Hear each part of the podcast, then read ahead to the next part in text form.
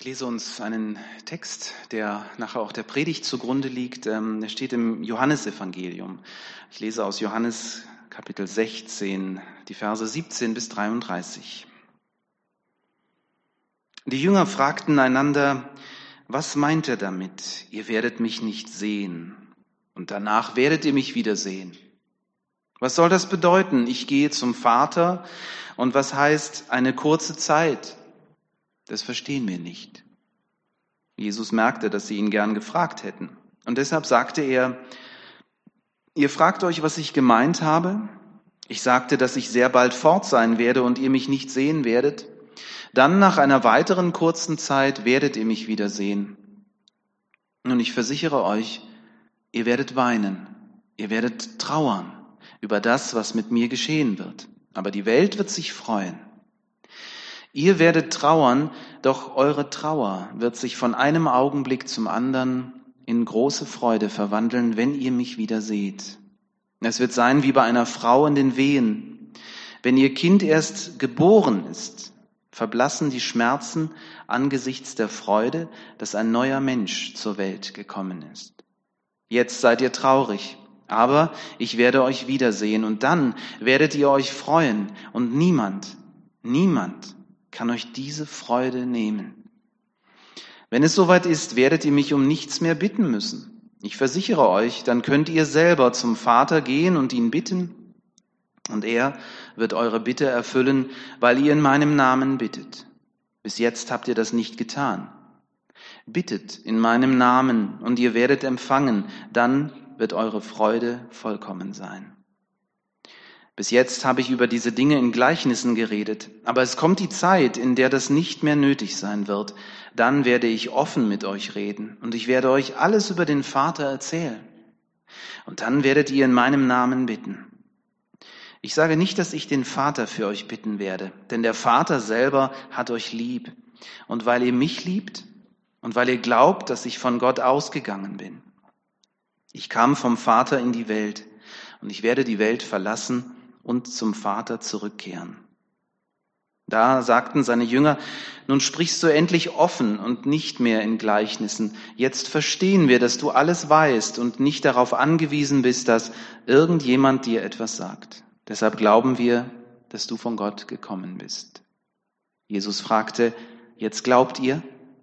Nun, es kommt die Zeit, ja, sie ist schon angebrochen. Da werdet ihr zerstreut werden und jeder wird seine eigenen Wege gehen und mich verlassen. Doch ich bin nicht allein, denn der Vater ist bei mir. Ich habe euch das alles gesagt, damit ihr in mir Frieden habt. Hier auf der Erde werdet ihr viel Schweres erleben, aber habt Mut. Ich habe die Welt überwunden. Dieser Text, den wir gehört haben, der ist eigentlich ein Passionstext. Der nimmt uns nochmal mit hinein in diese Zeit, in der Jesus mit seinen Jüngern zusammen ist. Ein letztes Mal. Und sie reden über wichtige Dinge. Sie reden aber über Dinge, die den Jüngern Angst machen. Wenn man so diese gesamten Texte sich anschaut, dann versteht man auch warum. Sie spüren, irgendwas Schlimmes wird passieren. Und sie wissen nicht genau was. Und sie haben Angst aber sie spüren, dass es irgendwas damit zu tun hat, dass Jesus dauernd sagt, ich gehe weg. Und das tut ihnen nicht gut. Sie brauchen Jesus. Sie waren drei Jahre lang mit ihm zusammen und sie können sich ein Leben ohne ihn nicht mehr vorstellen. Sie haben Abendmahl miteinander gefeiert, auch das war sehr merkwürdig. Wir haben uns daran gewöhnt, wenn wir hören, dieses Brot ist der Leib unseres Herrn für uns gebrochen. Aber die waren entsetzt, als sie das das erste Mal so gehört haben. Und sie haben gesagt, das bleibt mir ja im Hals stecken, wenn ich das jetzt in den Mund nehme.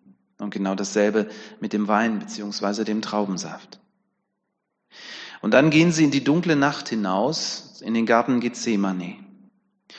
Und bevor sie das tun, spricht Jesus diese Worte. Er sagt, es wird schlimm werden. Er nimmt ihnen, ja, er, er gibt ihnen keine Illusion. Und ich glaube, das ist auch etwas Wichtiges, dass wir von Jesus hören, auch wir heute, seine Jünger und Jüngerinnen heute. Jesus sagt, ihr werdet weinen und klagen und es wird sein wie bei einer Frau, die in den Wehen ist. Und dann sagt er, ihr werdet zerstreut werden wie Schafe. Ihr werdet mich verlassen. Und dann sagt er, das Licht wird nur noch eine kleine Weile unter euch sein. Also es sind alles sehr, sehr düstere Dinge, die Jesus dort seinen Jüngern sagt. Ein bedrohliches Bild, was die Zukunft seiner Jünger betrifft. Und ja, die Kirchengeschichte wird ihm recht geben. Bis auf einen werden sie alle als Märtyrer sterben, seine Jünger. Aber auf diesem dunklen Hintergrund zeichnet Jesus in hellen Farben eine Wirklichkeit, die seine Jünger mit Zuversicht erfüllen soll. Künstler machen das ja äh, bis heute so. Ähm, unser ältester Sohn hat jetzt vor ein paar Tagen ein geniales Bild gemalt, wie ich finde, und der, der Hintergrund ist total dunkel.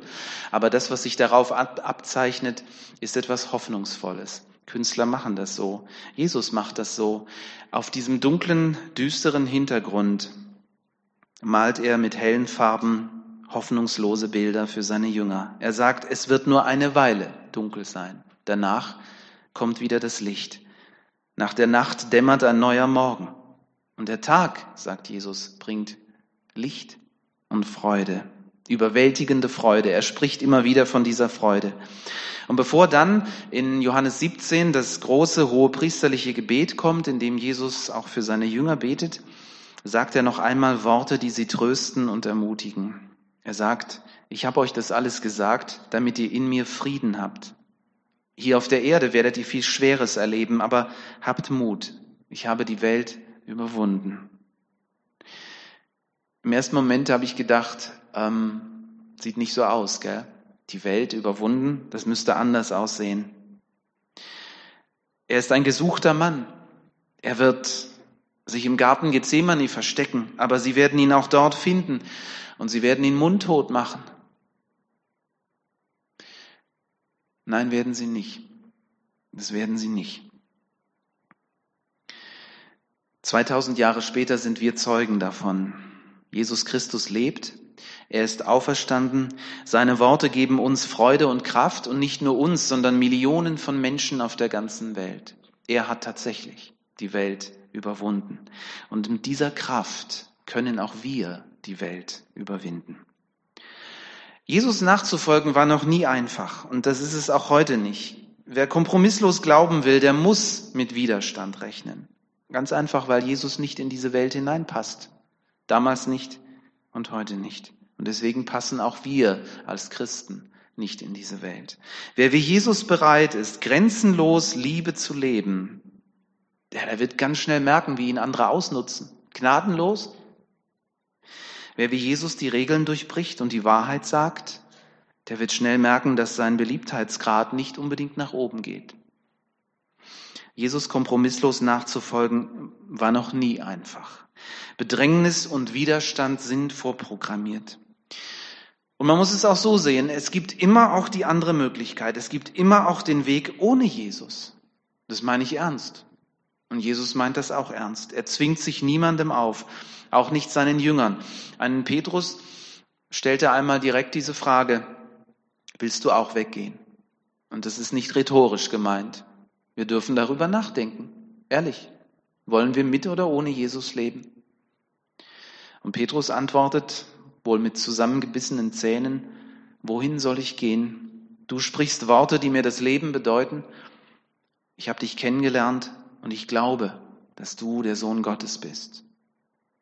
Und wisst ihr, diese Worte, die zeichnen einen echten Jünger aus. Diese Worte sind der Unterschied zwischen Menschen, die Jesus toll finden, wenn alles glatt läuft, und Menschen, die auch dann noch glauben, auch dann vertrauen, wenn alles gerade den Bach runtergeht. Diese Worte sind das Dennoch des Glaubens. Worte von Menschen, die Jesus kennengelernt haben, die seine Liebe und seine Vergebung erlebt haben und die sich nun ein Leben ohne Jesus einfach nicht mehr vorstellen können. Aber es braucht auch Mut, diese Worte auszusprechen.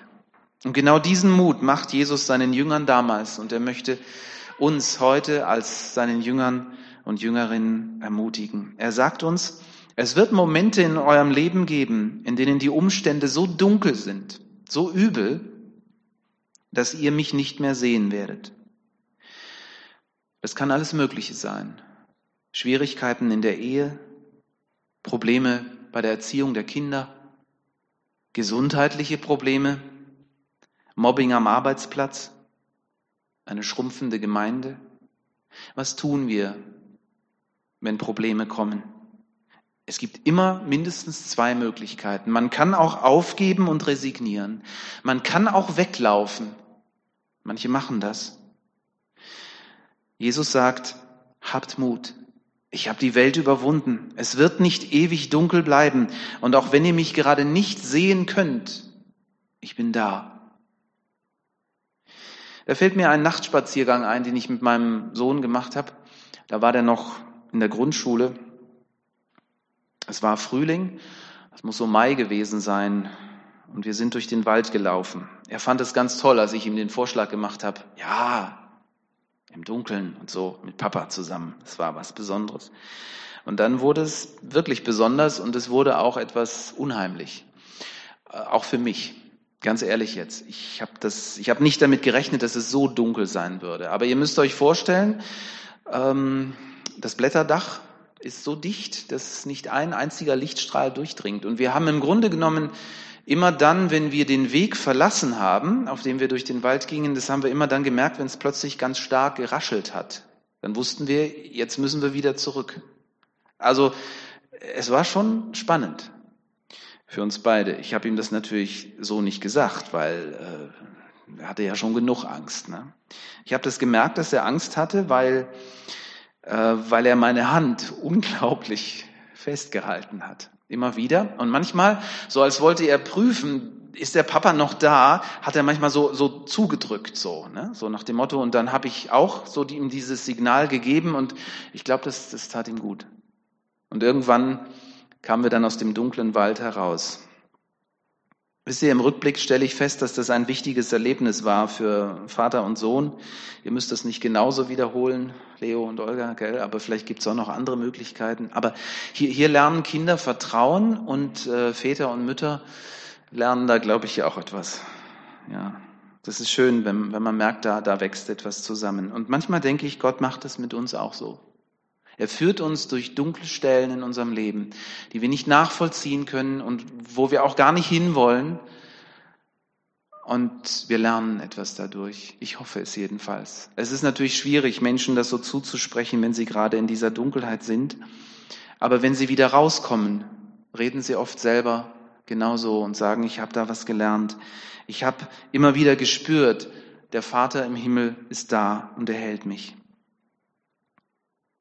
Jesus sagt hier noch etwas, das ganz wesentlich für uns Jünger ist. Er sagt, wenn es soweit ist, dann werdet ihr mich um nichts mehr bitten müssen. Ich versichere euch, ihr könnt dann selber zum Vater gehen und ihn bitten, und er wird eure Bitten erfüllen, weil ihr in meinem Namen bittet. Viel Missverständliches ist hier daraus entstanden. Ähm, Jesus sagt es aber ganz klar. Er sagt, durch den Glauben an ihn sind wir direkt auch mit dem Vater verbunden. Das heißt, im Gebet können wir ihn unmittelbar ansprechen. Das ist so wie beim Nachtspaziergang mit meinem, mit meinem Sohn. Ähm, in dem Moment spüre ich, äh, spüren wir, wir fassen uns gegenseitig an. Wir, wir halten einander die Hand. Jesus sagt, daraus entsteht Freude. Freude darüber, dass wir nicht allein sind. Freude, die uns Mut schenkt, weiterzugehen, mit Gott zu reden, seine Stimme zu hören. Das ist das großartige Privileg der Kinder Gottes.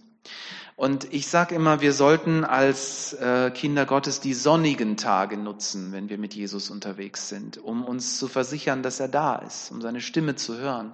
Weil wenn die dunklen Zeiten kommen, dann fällt es uns schwer, weil wir ihn dann nicht sehen. Wenn wir in den friedlichen Abschnitten des Lebens lernen, Gott zu vertrauen, dann gelingt es uns, glaube ich, eher, seine Hand nicht loszulassen, wenn es stürmisch wird und dunkel. Und das, was wir im Namen von Jesus erbitten, und hier kommen wir zu dem Punkt, wo man Gott auch missverstehen kann, ja. Jesus sagt, Gott wird uns das alles schenken. Im Namen von Jesus sollen wir beten. Aber das meint eben nicht irgendeine magische Formel, so dass wir sagen im Namen Jesu und dann regnet es Goldstücke vom Himmel, ja. Das wissen wir ja auch alle. Es geht hier um Vertrauen. Es geht darum, dass wir wissen, Gott kennt unsere Bedürfnisse. Er ist ein guter Vater und er schenkt uns, was wir brauchen. Gute Väter geben ihren Kindern immer mehr, als sie brauchen, finde ich. Und sie überraschen ihre Kinder gerne. Und das tut ihnen gut, das tut auch den Eltern gut. Ähm, und umgekehrt ist es aber auch so, dass Gott uns und auch wir geben unseren Kindern ja nicht immer alles, was sie wollen, was sie sich wünschen. An manchen Stellen sagen wir, das tut dir jetzt nicht gut, das gebe ich dir nicht. Ein guter Vater liebt sein Kind, versagt ihm vielleicht den einen oder anderen Wunsch, weil er weiß, da sind gerade andere Dinge dran oder eben nicht dran und manche Dinge sind für uns nicht gut. Gott sieht in seiner Weisheit weiter als wir. Das, das hilft mir immer wieder auch so zu verstehen, dass das, was, worum wir bitten, nicht unbedingt immer das ist, was wir auch brauchen. Unsere Kinder können das natürlich nicht nachvollziehen. Gell? Also eine Welt bricht für die zusammen. Die heulen dann Rotz und Wasser, wenn sie nicht ihren Willen kriegen. Ne? Aber ich sage mal, in einer intakten äh, Eltern-Kind-Beziehung halten sie das aus, weil sie spüren, Mama und Papa haben mich trotzdem lieb. Und ich glaube, wir, wir halten das auch aus. Ich hoffe es. Wisst ihr, ich war in der Schule in ein, in ein äh, Mädel verknallt und habe äh, Gott jeden Tag gebetet, dass, dass sie meine Freundin werden möge. Und äh, ja, ich verstand die Welt nicht mehr, als Gott dieses Gebet nicht erhört hat. Ich fand das ganz schlimm. Der Dirk hat sie bekommen, gell? Ganz schlimm. Damals. Heute bin ich Gott so dankbar, weil ich hätte sonst vielleicht Larissa nie kennengelernt. Gell? Ja, und so ist das. Es ist schön, wenn man im Nachhinein so dieses Gefühl hat, danke Gott, dass du nicht auf alle meine Gebete gehört hast. Ja, sonst hätte ich mir vielleicht mein Leben versaut. Das hätte ich ganz sicher. Ich will damit auch nicht behaupten, dass wir das Handeln Gottes mit uns immer begreifen können. Das können wir, glaube ich, nicht.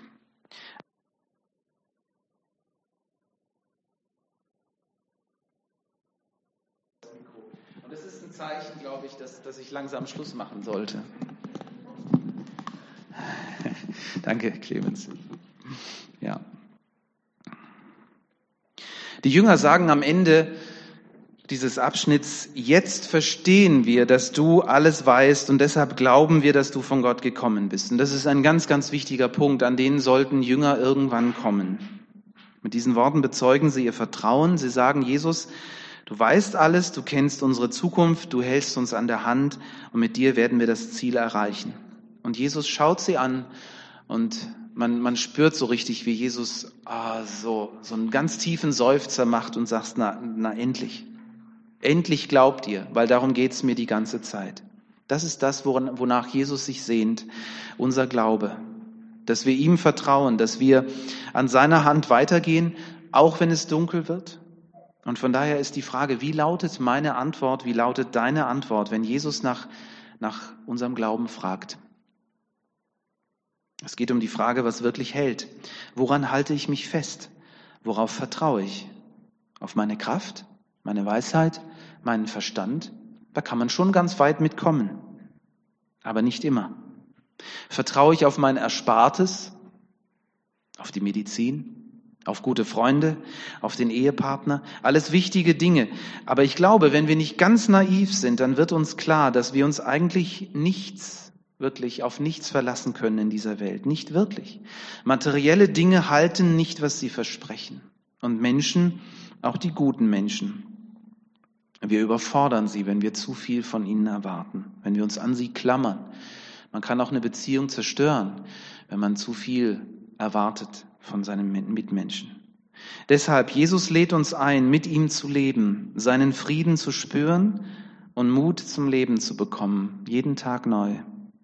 Und auf diese Einladung zu antworten, darum geht es gleich beim Abendmahl. Jesus sagt, glaubst du? Und wenn du glaubst, dann kannst du in diesem Glauben einfach zugreifen und sagen, ja, das ist dein Leib für mich gegeben. Es ist mein Blut für dich vergossen. Und wir dürfen schon vorher antworten auf die Frage von Jesus. Xavier Naidu schenkt uns dafür Worte und eine Melodie. Wir schauen uns dieses Video an und wer mag, kann sich einfach gedanklich, aber vielleicht singt ihr auch mit, wenn ihr das Lied sowieso schon kennt, damit einstimmen. Es geht um den Fels, es geht um Jesus.